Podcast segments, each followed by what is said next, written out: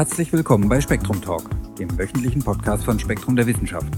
Moderiert von Anita Becker und David Lai.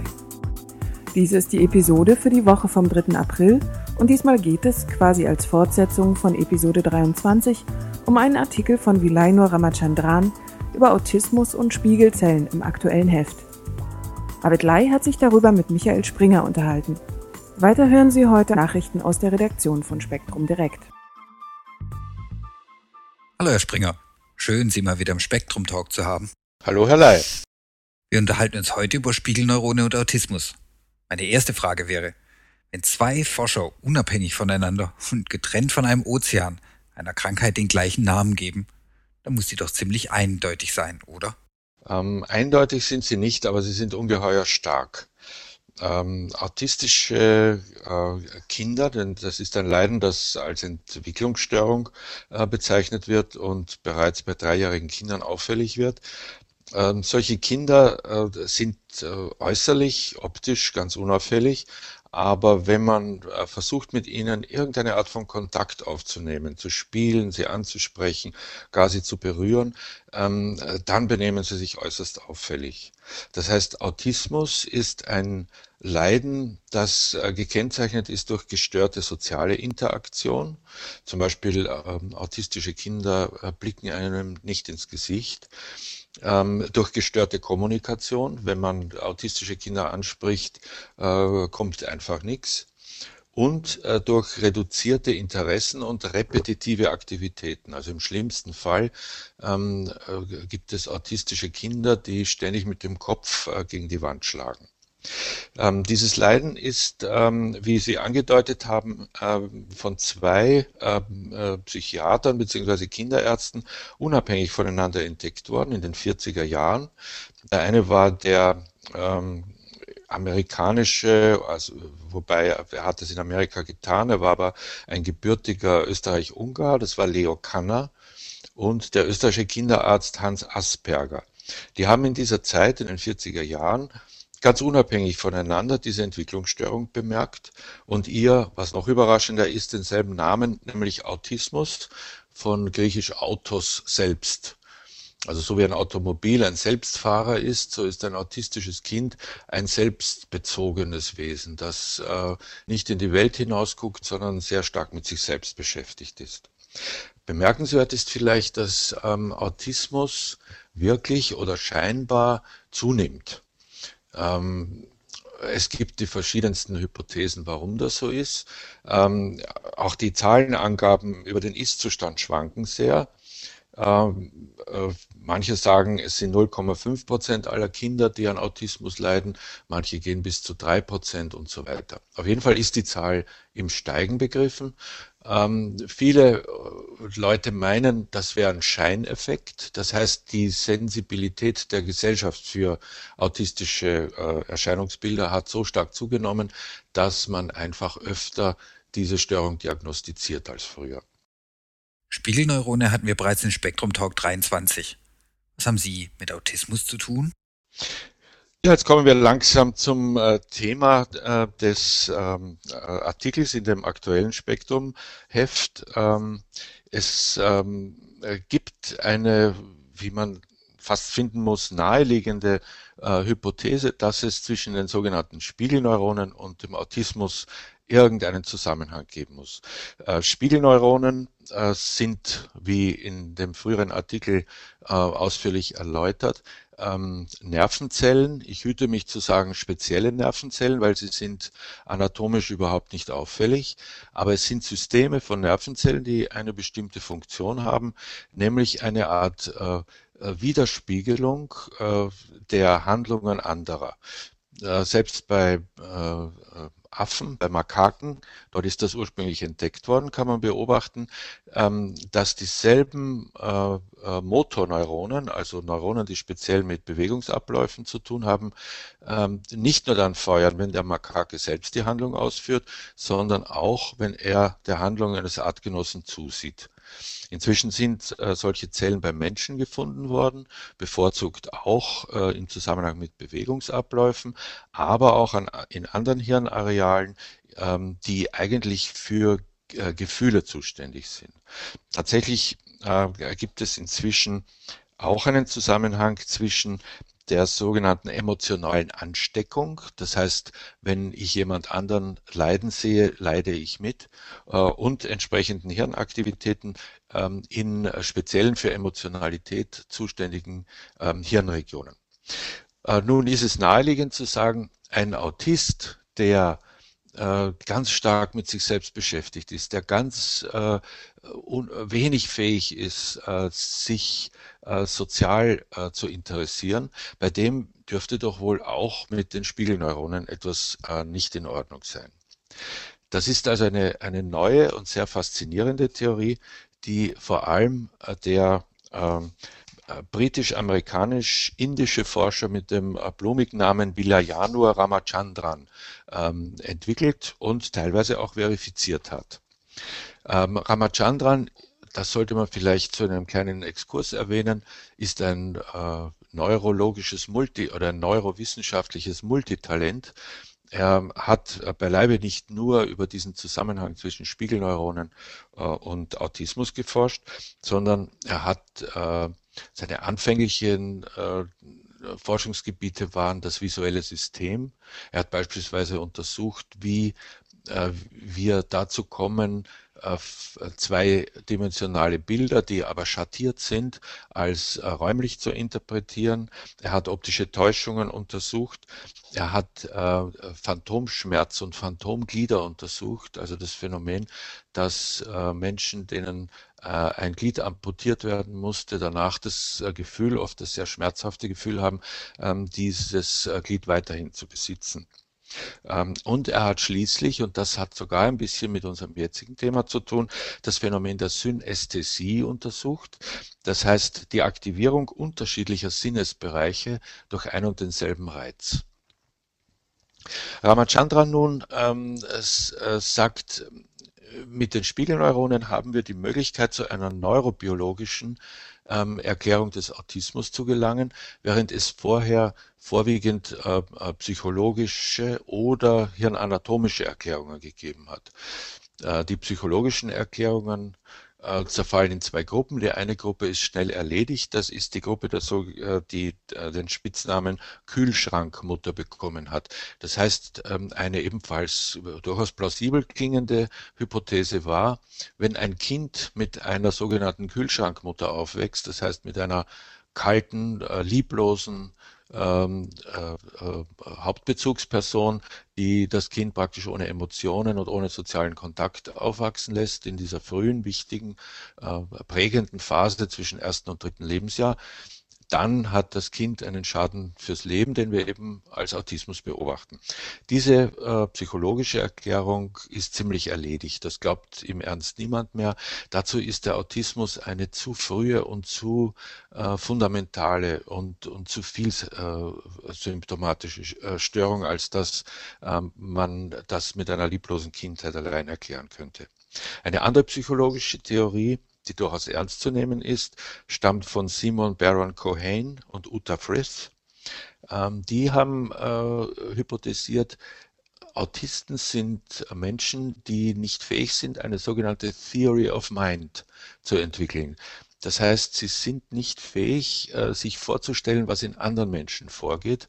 Eine Leistung, die natürlich zentral ist, wenn man äh, sozial verstehen will, welche Intentionen ein Mitmensch gerade verfolgt.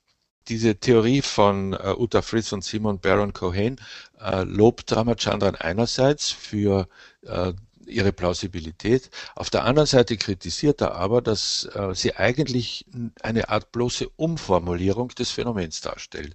Das heißt, ich beschreibe Autisten als Wesen, die ähm, zu sozialer Interaktion und zur Einfühlung unfähig sind und sage dann, ja, das liegt daran, dass sie keine Theory of Mind haben. Im Grunde habe ich ja mit anderen Worten damit dasselbe gesagt, meint Ramachandran. Und er hat den Ehrgeiz tatsächlich auf der äh, neurobiologischen Ebene äh, nach einer kausalen Erklärung für die Gründe des Autismus äh, zu suchen.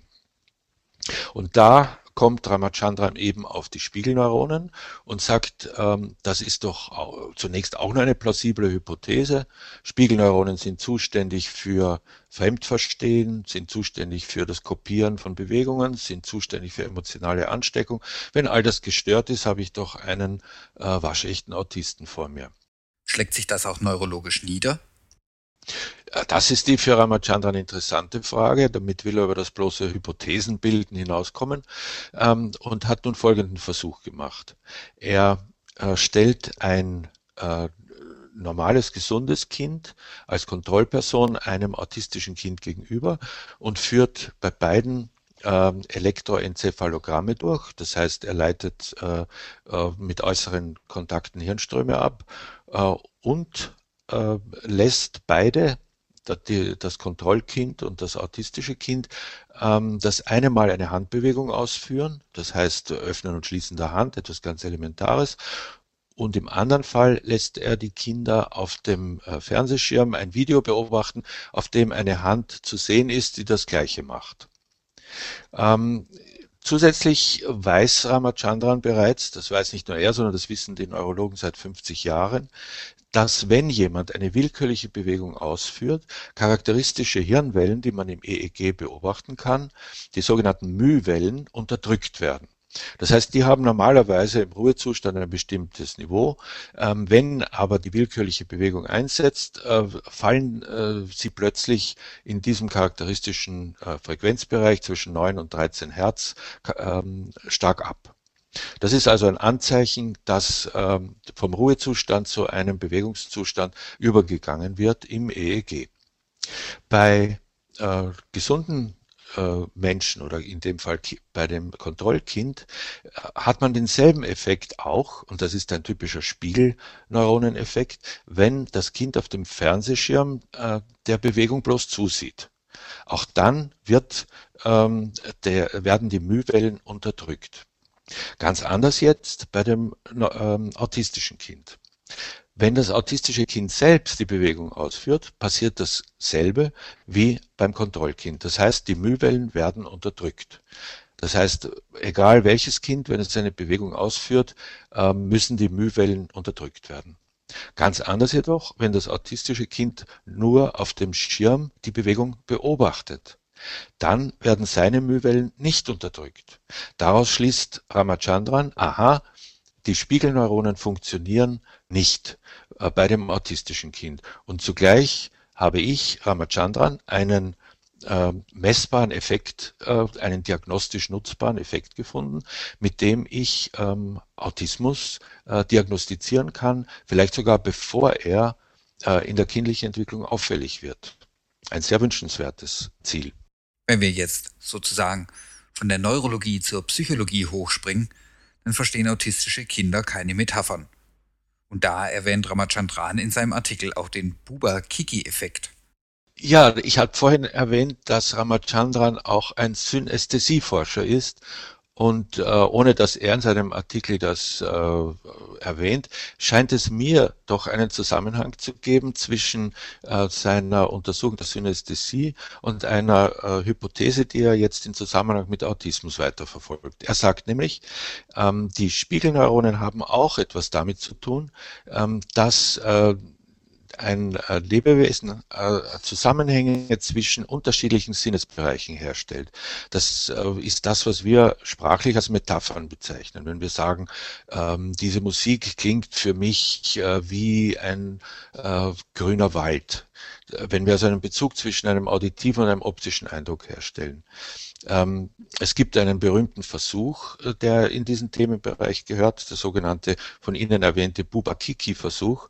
Man zeigt äh, Versuchspersonen das eine Mal eine zackige, eine irgend beliebig abstrakte zackige Figur und das andere Mal eine mit rundlichen Formen und äh, gibt ihnen die Aufgabe, äh, das ganz nach Wunsch in einem Fall Buba und im anderen Fall Kiki zu nennen.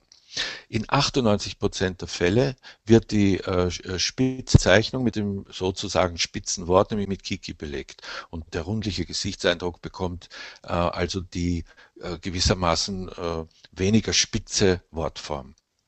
Ähm, nun sind äh, autistische Kinder besonders schlecht im Verstehen von Metaphern. Zum Beispiel, wenn man zu einem autistischen Kind sagt, halt dich zurück, dann greift es sich an den Körper. Das heißt, es versteht den übertragenen Sinn dieser Aufforderung überhaupt nicht, sondern äh, hält buchstäblich sich den eigenen Körper zurück. Ähm, dieses, äh, dieses Aus, äh, diese Ausfallserscheinungen des Metaphernverständnisses, ähm, da sieht äh, Ramachandra nun auch einen Zusammenhang äh, mit hirnphysiologischen äh, Defiziten.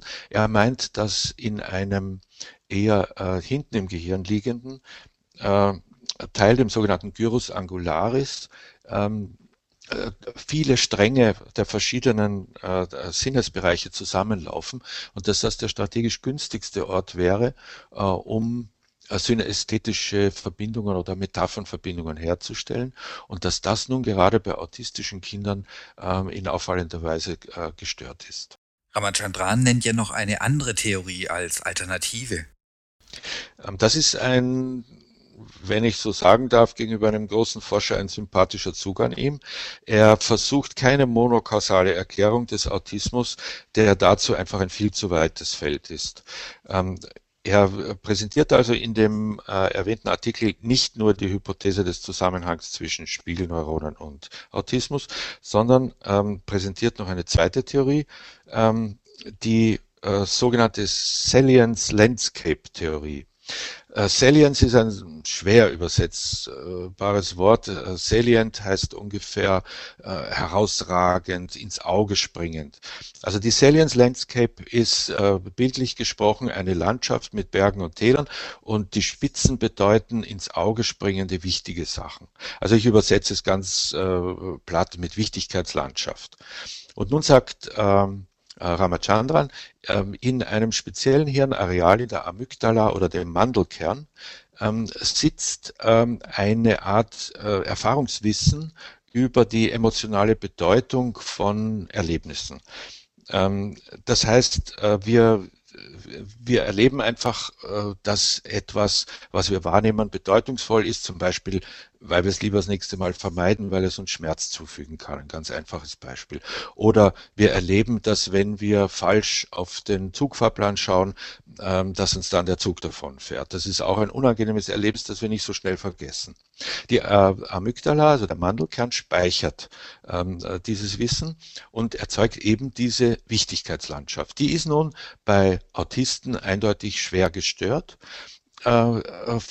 Was äh, Ramachandran daraus schließt, dass der Autist praktisch äh, alles gleich wichtig findet äh, und sich deswegen auf das Allernächstlegende äh, stürzt und stützt und das beibehält. Also er hält an einer für einen Außenstehenden völlig äh, beliebigen, äh, unsinnigen Kleinigkeit fest, als wäre sie für ihn das Wichtigste auf der Welt. Ähm, daraus schließt äh, Ramachandran, dass man, ähm, wenn man Autisten helfen will, äh, sie gewissermaßen von dieser Fixierung auf unwichtige, äh, objektiv unwichtige, für sie extrem wichtige Details ähm, ablenken muss. Ein Vorschlag ist zum Beispiel, dass er äh, eine äh, Druckweste, eine, auf, eine Art aufblasbaren äh, Schwimmgürtel ähm, erprobt, äh, der einen sanften zunehmenden Druck auf den autistischen Patienten ausübt und ihn, während er mit der Lösung einer Aufgabe beschäftigt wird, ähm, gewissermaßen davon ablenken soll, äh, alles andere jetzt wahnsinnig äh, wichtig zu nehmen, sondern seine Aufmerksamkeit eher gleichmäßiger zu verteilen. Herr Springer, es war wie immer ein Vergnügen. Wir sind leider zu einigen Aspekten des Artikels gar nicht gekommen. Den ganzen Artikel von Ramachandran finden Sie in der April-Ausgabe von Spektrum der Wissenschaft. Und wenn Sie sich für das Gehirn interessieren, dann hören Sie doch mal in den Braincast. Sie finden diesen Podcast auf der Seite von Gehirn und Geist.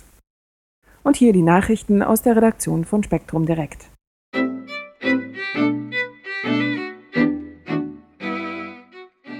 Na, wer hätte das gedacht? Superheldenkostüme gefährden Kinder. Das Verkleiden mit Super-, Spider- oder Batman-Kostümen birgt große Gesundheitsgefahren für Kinder. Sie neigen stärker zu riskantem Verhalten mit entsprechendem Verletzungsrisiko. Eltern sollten sich dessen bewusst sein, so Patrick Davis von der Universität Nottingham. Der Kinderexperte verweist dabei auf verschiedene Unfälle von Kindern, die mit einem Superheldenanzug unterwegs waren. So erlitt beispielsweise ein sechsjähriger Junge Kopfverletzungen und einen Beinbruch, als er aus einem Fenster im ersten Stock fiel. Gekleidet in eine Spider-Man-Kluft wollte er seinem Vorbild vergebens nacheifern. Drei Kinder verletzten sich beim Versuch zu fliegen, ohne sich vorher Gedanken über die Landung gemacht zu haben, erklärt Davis. Alle Kinder hatten auf dem Weg ins Krankenhaus darüber nachdenken müssen, dass sie wohl keine Superkräfte besitzen. Dabei wirkte das Kostüm in einem Fall sogar noch lindernd. Eingenähte Muskelimitate verhinderten schlimmere Blessuren. Schon immer hätten Kinder Verhaltensweisen gezeigt, die für Erwachsene unklug erscheinen, so der Kinderarzt weiter. Zweifelsohne gehörten unrealistische Träume wie die Fähigkeit zu fliegen, an Wänden emporzuklettern oder für England Fußball zu spielen auch zu einer normalen Entwicklung dazu. Eltern sollten ihrem Nachwuchs diese Vorstellungen daher nicht grundsätzlich austreiben. Sie müssten sich jedoch darüber im Klaren sein, dass die Kinder aus dem Heldenkostüm die falsche Schlussfolgerung ziehen könnten, damit auch über entsprechende Kräfte zu verfügen. Denn wie nicht nur Davis weiß, Kinder haben eine außerordentliche Fähigkeit, sich zu verletzen, und sie werden auch in Zukunft neue Wege dafür finden. Und dann wird noch vermeldet, dass ein mitfühlender Roboter die Arbeitsmoral steigert. Ein Computer, der die Stimmung seines Nutzers erkennt und dementsprechend seine Haltung ändert, hat das Media Lab des MIT vorgestellt. Die Fähigkeit, auf Gemütszustände zu reagieren, soll das Arbeitsverhältnis zwischen Mensch und Maschine verbessern und damit die Produktivität erhöhen. In einem ersten Experiment mit Roco, dem Robotic Computer, wurden Testpersonen durch einfache oder unlösbare Aufgaben positiv oder negativ eingestimmt um dann an Roku eine weitere unlösbare Aufgabe zu probieren. Die optimistisch gestimmten Versuchspersonen zeigten sich bei der zweiten Aufgabe sehr viel hartnäckiger, wenn sie vor einem aufrechten Roku-Monitor saßen, während es die Gruppe, die bereits eine Niederlage erlitten hatte, sehr viel länger versuchte, wenn Roku den Kopf hängen ließ. Die Wissenschaftler schließen daraus, dass Roboter, die sich einfühlen und das auch zum Ausdruck bringen können, positiv auf die Arbeitsmoral wirken Darüber hinaus kann ein Haltung analysierender Computer auch helfen, negative Gewohnheiten zu bekämpfen. So lässt sich Roku programmieren, immer dann den Kopf zu schütteln, wenn die an ihm arbeitende Person eine ungesunde Haltung einnimmt. Die psychologische Wirkung von Robotern auf Menschen ist bisher wenig erforscht, obwohl Roboter verschiedenster Art immer weiter in das persönliche Lebensumfeld vorrücken Erste Reinigungsroboter wie Roomba, Scuba und DirtDog übernehmen bereits selbstständig Hilfestellung im Haushalt. Wacamaru unterhält sich gar mit der Familie. Wachroboter Merwan One patrouilliert und überträgt Bilder von Unregelmäßigkeiten auf das Handy des Besitzers. Mona und Oscar führen durch Ausstellungen und andere Roboter engagieren sich als sogenannte Carobots in der Altenpflege selbst in der tiergestützten Therapie gibt es Überlegungen, auf Roboter wie Paro, den Seehund, zurückzugreifen, wenn echte Tiere, wie im Krankenhaus, keinen Zutritt haben.